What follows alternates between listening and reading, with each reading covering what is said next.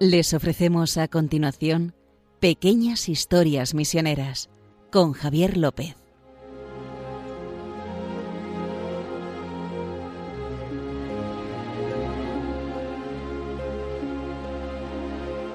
Bueno, aquí estamos en Pequeñas Historias Misioneras, este programa que realizamos aquí en Radio María, como cada 15 días, y hoy me acompaña, como siempre, el director de MEPRES, Justo Amado. ¿Qué tal? ¿Cómo ¿Qué estás? tal, Javier? Muy bien.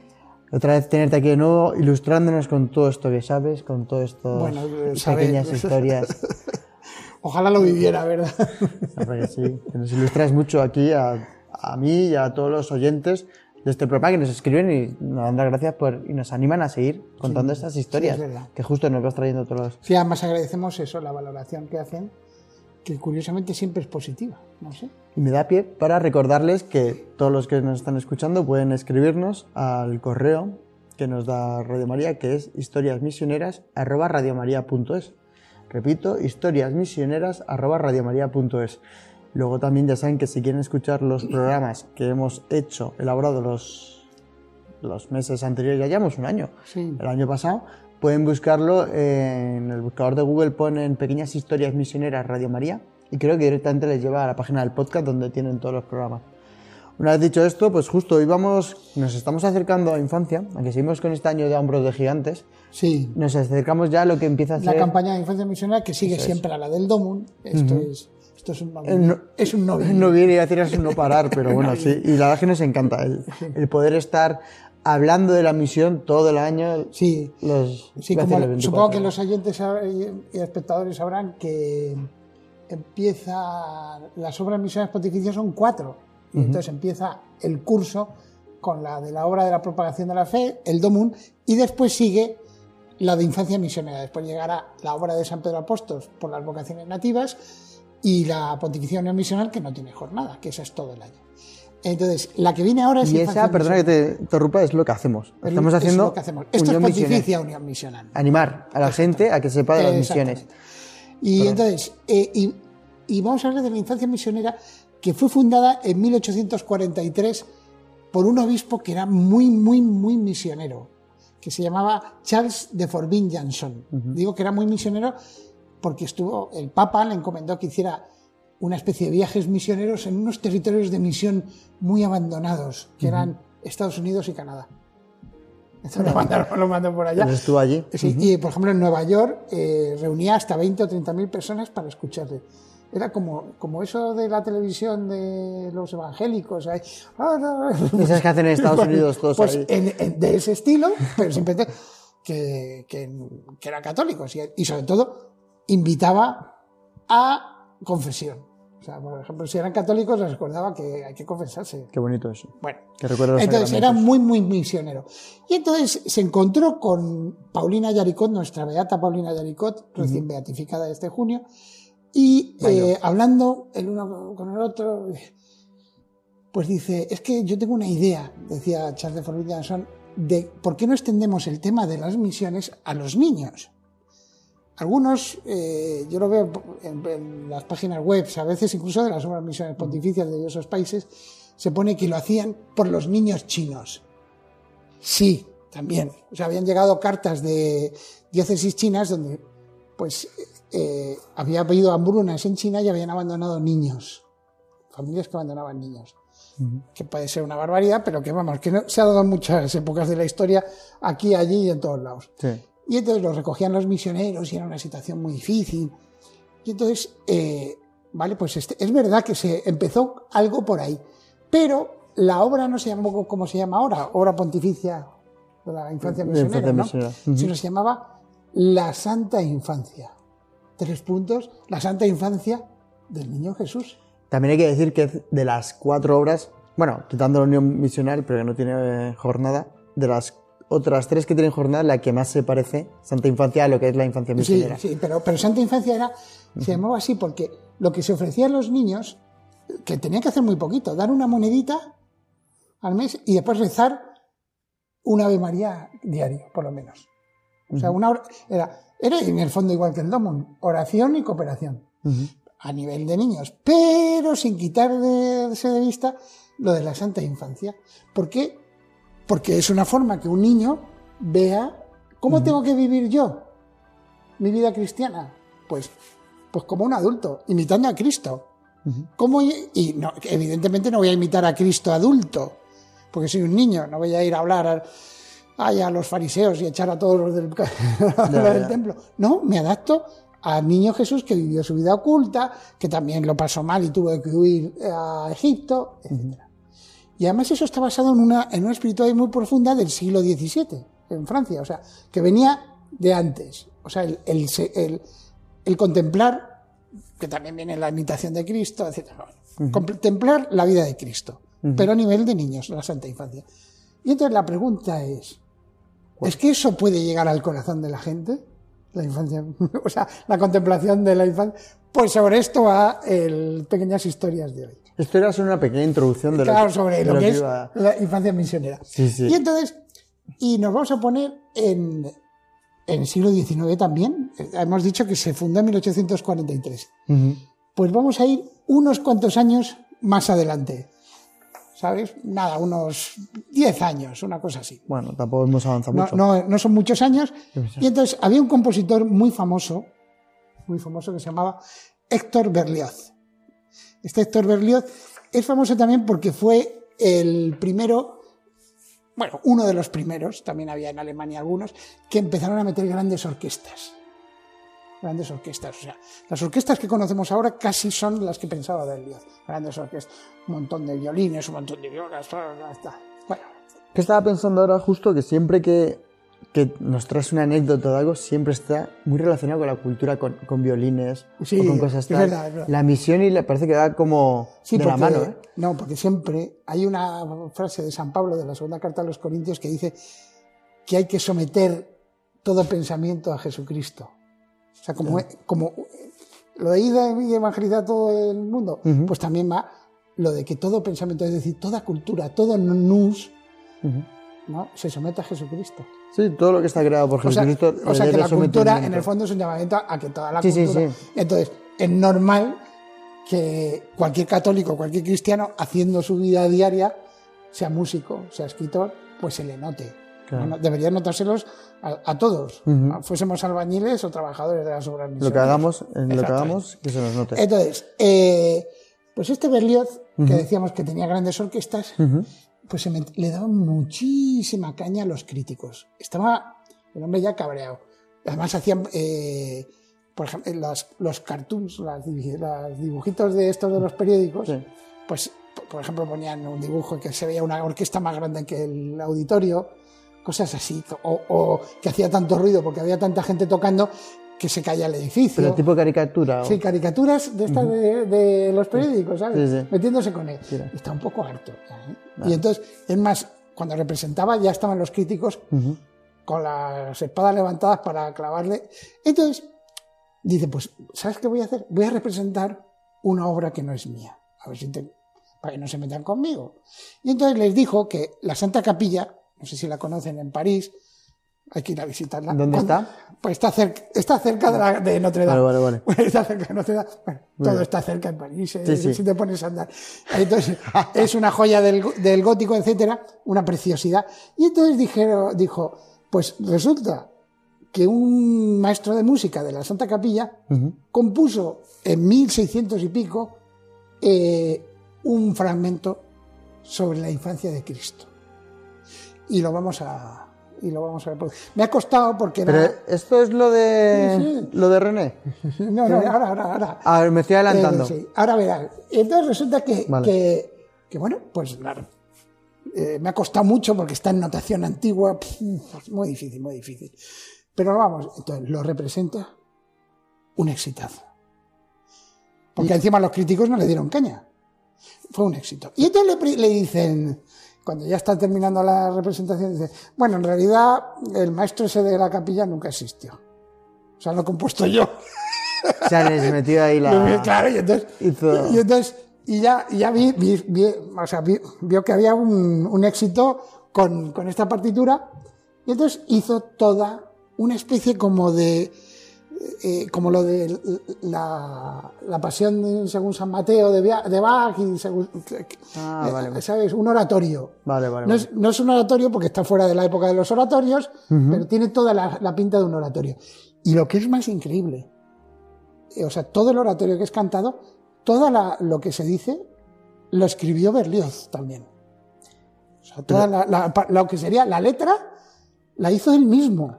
O sea, un, un músico que se metió a poeta para hablar de la vida de Cristo. ¿Esto lo vamos a escuchar o Sí, sí, vamos a escuchar Lo- después un fragmentito. eh, después? Sí, un Vale, fragmentito. vale. Bueno, nos queda tiempo, ¿verdad? Todavía para... Sí, bueno. con- con- ¿Cómo hace largo en la segunda parte? si No, metemos la no, música? Vamos a hablar primero de. Vamos a terminar esto de Berlioz y así ya podemos Venga, vale. escucharlo. Entonces, eh, hizo tres partes, que son El sueño de Herodes, La huida a Egipto y la llegada a Sais, que es una de las ciudades ahí en el delta del Nilo. Eh, y entonces, todo muy, pero muy bonito.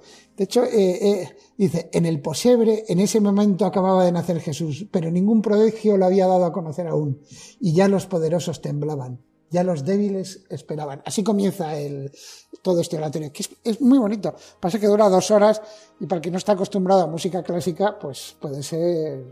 ¿Y esto ahora se representa o es...? Sí, de hecho, hay, en, si lo buscan en YouTube, hay una representación en la, en la Santa Capilla. Ah, sí. Hace- de hace, yo creo que es de 2018. O sea, Sí, qué bueno. en el sitio, no, no donde se representó, sino donde, cre- donde les engañó a estos para, para que los críticos no le dieran caña.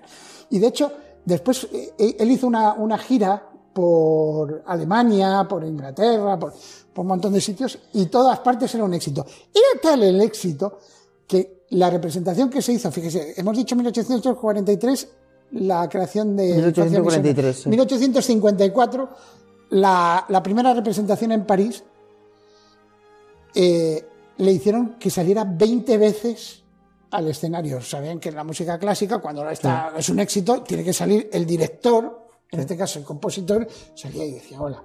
Y vamos a volver a representar esa parte tan bonita del final. La representaban. Entonces ya como a la vigésima vez que la representaron, la gente no se quería ir, eh, este hombre que se ve que tenía su temperamento, Berlioz, dijo, vamos a ver, la vamos a volver a representar, pero por favor no aplaudan hasta que no acabe. Hasta que no acabe, porque la- los últimos compases son muy bonitos y nunca los escuchan. O sea que para que vean que fue un éxito total. hombre. Oye, pues si alguien Y- nos está escuchando que sea músico o quiera representarlo en su colegio y quiera hacer animación misionera, pues mira, qué bonito. ¿eh? Que aquí nos des a conocer a Héctor Berlioz. Y si quieres ya, justo que si Sí, no luego no, nos va a dar tiempo, Sí, no, vamos a poner un fragmento. un pequeño fragmento, un pequeño ¿vale? Del fragmento, final. pues, eh, que, que lo que dice, fíjate, oh alma mía, ¿qué te queda por hacer sino quebrantar tu orgullo ante tal misterio? Que, que hemos dicho que la infancia misionera convierte o no convierte la contemplación de la infancia de Cristo. A los niños les ayuda, porque es un éxito de infancia misionera. Y después dice, oh corazón mío, llénate del amor grave y puro, que es lo único que puede abrirnos a la morada celestial. Precioso. Esto, esto es letra auténtica de Berlioz, que su madre era muy, muy católica y él se desvió un poquillo de mayor, pero evidentemente, oye, yo no sé si sería capaz de... hacer algo tan bonito. Oiga, que el tío tenía un, cora- un corazón cristiano, ¿verdad? Entonces vamos a escucharlo. Vamos a escucharlo.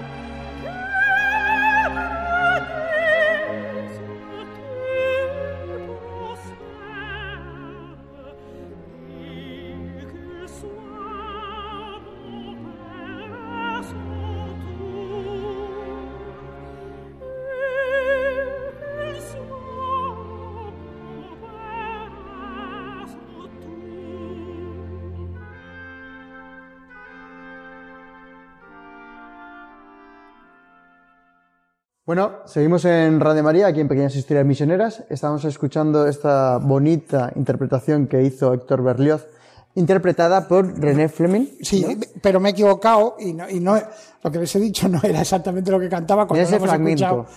Cuando lo hemos escuchado, resulta que es un coro de pastores, ¿no? Y entonces dice, se va lejos de la tierra donde el establo nació, de su padre y de su madre. Bueno, Bueno, eso monedita. exige que sea un error. Creo que es la primera vez que metes tu moneda y no soy yo. No creas, ¿eh? A ocultas, a- a otra. ocultas me di cuenta que había equivocado en una cosa y vine detrás y... echaste- la semana pasada, la, Sí, hace dos el anterior, semanas. el anterior, eh, Programa. eh, Sí. Bueno, pero eh, bueno, estábamos ¿quién aquí- es perfecto? Nadie. ¿eh? Eh, bueno. Nosotros no. Entonces, eh, hemos quedado esto de Berlioz. Y, dice, bueno, y a todo esto, ¿a dónde vamos? Yo creía que estamos aquí con infancia y temas de Bueno, pues y conversión. vamos a te- o sea, hemos metido a Charles de Forbin Johnson, fundador de la infancia misionera, hemos metido A a. Berlioz, un gran músico, Y ahora viene uno y ahora viene uno nuevo. Muy conocido. ahora viene un filósofo. y conocido por ustedes, bueno, seguro. bueno, no todo el mundo lo conoce. Pero bueno, es español. Es que es filósofo. Y los filósofos, Bueno, eso es verdad. quitando a Platón y Aristóteles y Pero creo que que, es- Kant, todos los demás. Pero no Dígame es- usted 10 filósofos rápidamente. Pues no lo sabrías. Músicos igual sí. Futbolistas seguro que sí. Pero Depende bueno, quién. eh, filósofos. Entonces, vamos a hablar de Manuel García Morente. ¿Quién es Manuel García Morente?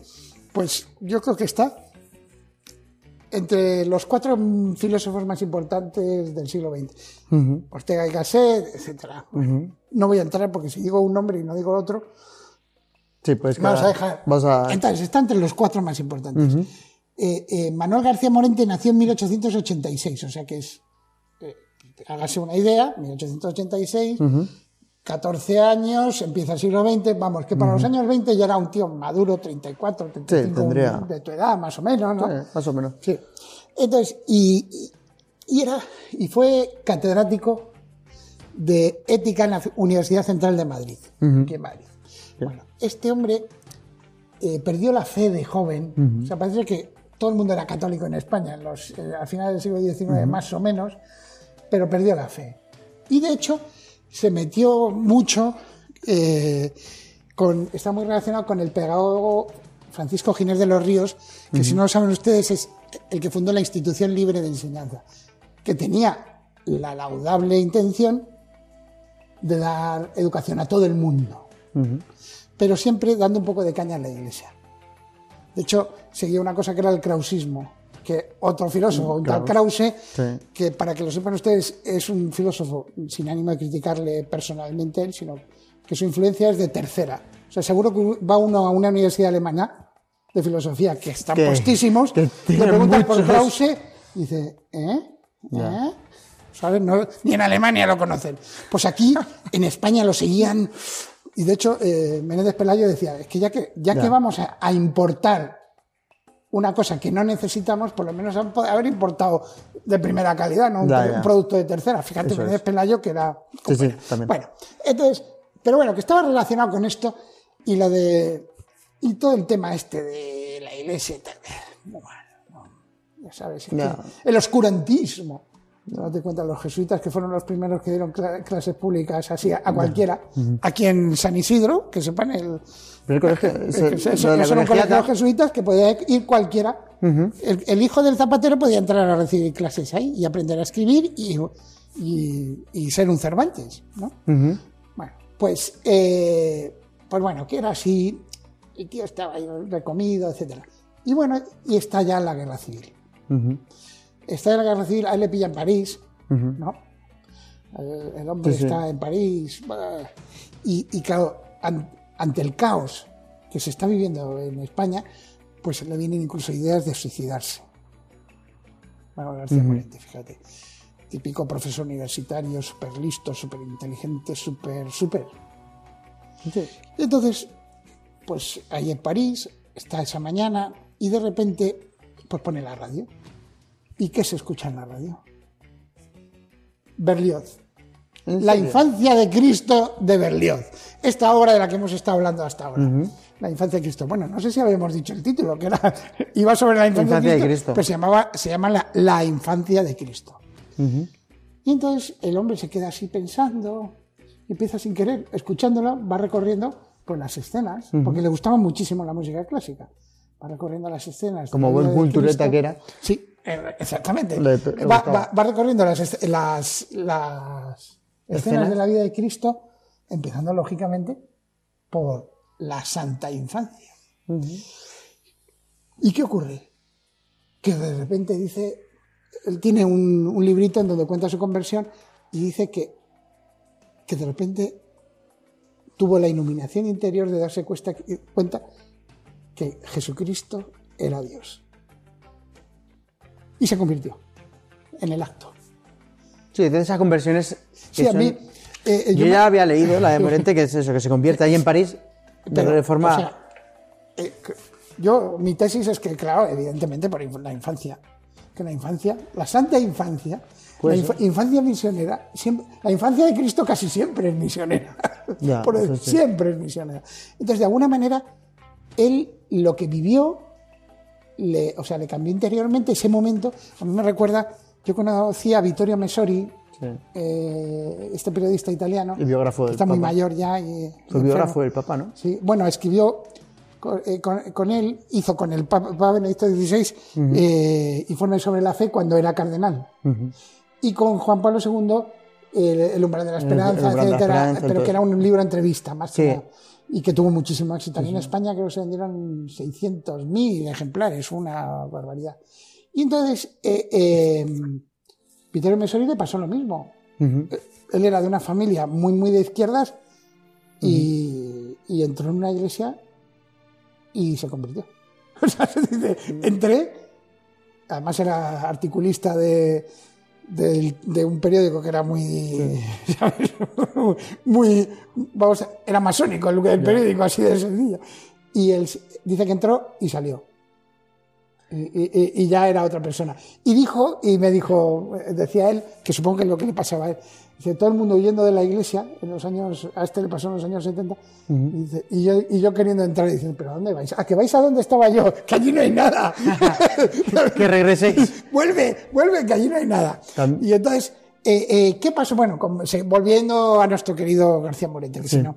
Bueno, esto es 1937, admite que Cristo es Dios, y en 1940 ya es sacerdote. O sea, Sí, sí, fue años, rápido. o sea, porque era tal la conversión, tal, eh, eh, eh, o sea, estaba tan bien preparado, porque todas las bases que había puesto filosóficas sobre, en su vida, solo tenía que orientarlas hacia, hacia Dios, las orientó. En 1940 era sacerdote, lo que pasa es que en 1942 falleció. Si no, yo creo que habría sido una de las figuras más importantes de la Iglesia del siglo XX. Podría haber sido. Sí, porque- pero bueno, Dios se lo llevó, que de hecho. ¿Qué, qué ojo tiene Dios? Fíjate, dice, me- verás, vas a gozar un poco también de mí aquí en la tierra para que veas que te ilumino Sí, y sí. ya después ya te vienes. Qué bueno. Pero es así. Nos queda tiempo. Nos quedan un minutillo. Un minutillo nada. Muy rápido, no, no queda tiempo, justo, la verdad. Es porque que- si no- Yo- Eh, aparte que- el, libro, el libro de García Morente se llama El hecho extraordinario. Es difícil Sí. de encontrar, ¿eh? Difícil de encontrar, pero es el El hecho extraordinario extraordinario. porque a él le llegó de tal manera que es, es eso. Es un hecho extraordinario. Yo creo que he leído parte de él. Es muy, muy bonito el, Pero te estoy hablando de cuando era, cuando era joven. Que sigo siendo joven, pero cuando era joven. Más joven aún. O sea, dice, fíjate, fíjate lo que dice, volví la cara hacia el interior de la habitación y me quedé petrificado. Allí estaba él. O sea, fíjate, de ser una persona que no cree, a notar la presencia de Dios, decía, ojo, es, es- estaba allí presente. Le percibía con absoluta e indubitable evidencia. No sé cuánto tiempo permanecí inmóvil y como hipnotizado ante su presencia. Bueno, a todo esto, infancia misionera. Todo por la infancia misionera. Sí, Es- igual hemos digo, ido cosiendo. hemos ya- hemos pero, es lo que, o sea, lo que fomenta la infancia misionera es eso. Es la secuela Christi que se llamaba antiguamente, el seguimiento de Cristo, también para los niños y para los adultos, que ya he visto que tiene, tiene éxito. Pues dentro de 15 días volveremos con más. Ya saben que si quieren sugerirnos o escribirnos o decirnos cualquier cosa, pueden hacerlo en pequeñas. No, en historias misioneras, arroba radiomaria.es. Exactamente.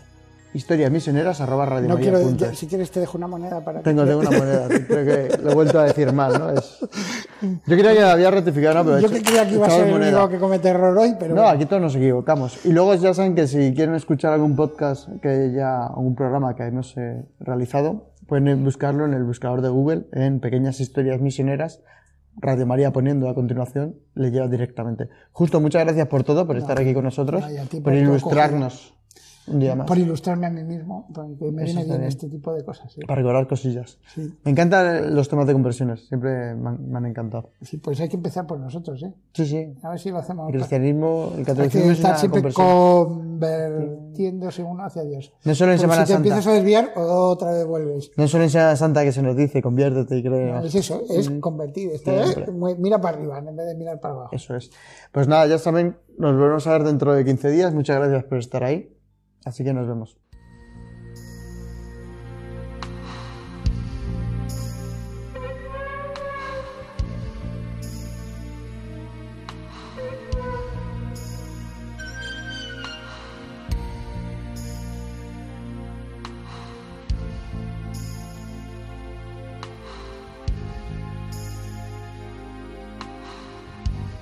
Han podido escuchar en Radio María Pequeñas Historias Misioneras, un programa dirigido por Javier López.